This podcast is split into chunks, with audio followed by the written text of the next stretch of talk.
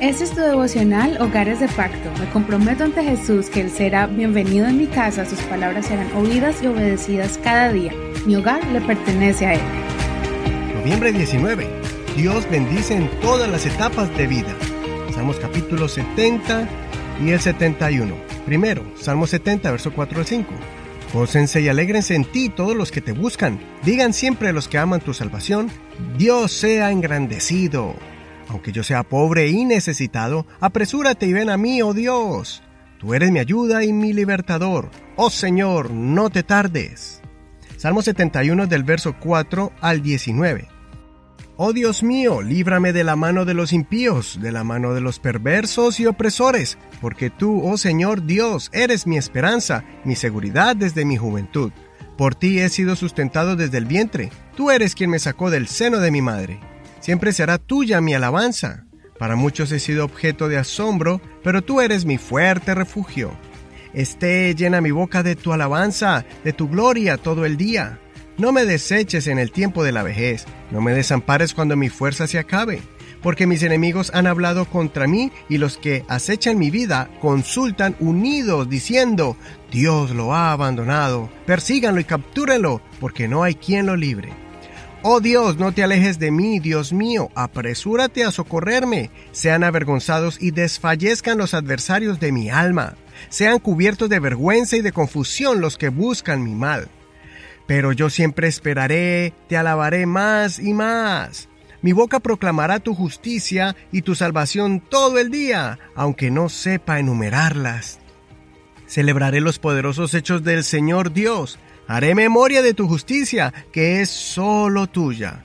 Oh Dios, tú me has enseñado desde mi juventud hasta ahora he manifestado tus maravillas.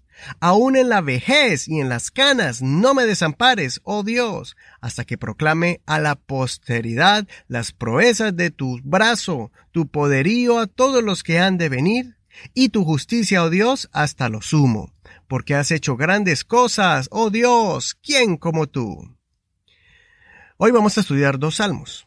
El primero es un salmo corto que según el título es un salmo de conmemoración. Es un salmo que en los primeros versos hace un clamor al Señor por salvación y protección, muy semejante a los demás, pero al final expresa bendiciones para los que buscan al Señor, y termina con una frase de esperanza, pidiéndole al Señor que por favor le escuche, aunque esté en una situación de necesidad y pobreza. Bonitas palabras a memorizar para todo aquel que se sienta desamparado, pero que desea ser socorrido y saciado de la mano y el poder de Dios en su vida cuando clama a la única fuente efectiva de bendición. El siguiente salmo es un salmo de reflexión. El salmista, como siempre, estaba pidiéndole protección al Señor. Recordemos que David era atacado por muchos enemigos afuera que querían invadir a Israel, también tenía enemigos dentro del reino que querían usurpar el trono de David, pero de todos estos ataques Dios lo libraba.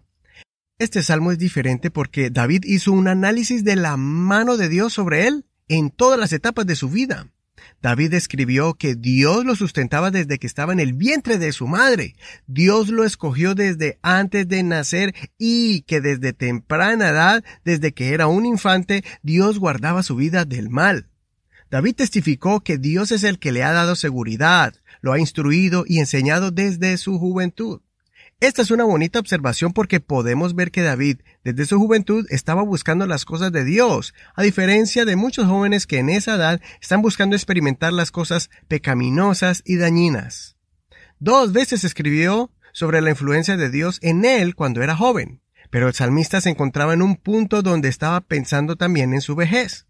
Como a cualquiera de nosotros que nos aterroriza a veces pensar cuál será el futuro de nuestro en la vejez, David también mostró así su preocupación acerca del tiempo cuando sea un anciano. David quería asegurar, entre comillas, su jubilación. Quería estar seguro de que Dios no lo abandonará ni se olvidará de él cuando sus fuerzas mengüen, cuando no pueda desenvainar una espada, cuando su visión se acorte, cuando su porte físico no sea tan impetuoso. David no quería que sus enemigos tomaran ventaja de su avanzada edad. El rey David hizo una promesa al Señor de que si Dios lo continuaba bendiciendo así como lo ha estado haciendo desde que estaba en el vientre de su madre, lo alabaría todos los días de su vida y contaría a todos acerca de las maravillas de Dios hasta cuando esté anciano. Pienso que por eso David fue un hombre que vivió y reinó muchos años pues Dios se agradaba al escucharle entonar cantos, tocar melodías con instrumentos de viento y cuerdas, declamar poemas y exclamar en todo Israel las grandezas de Dios.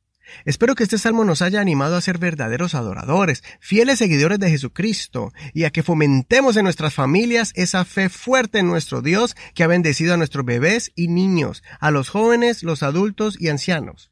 Cada miembro de la familia ha podido ver el poder de Dios cada día de su vida a medida que vamos creciendo y madurando en este mundo. Y espero que estemos todos juntos en la eternidad.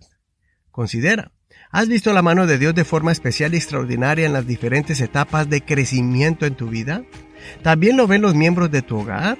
Soy tu amigo y hermano Eduardo Rodríguez.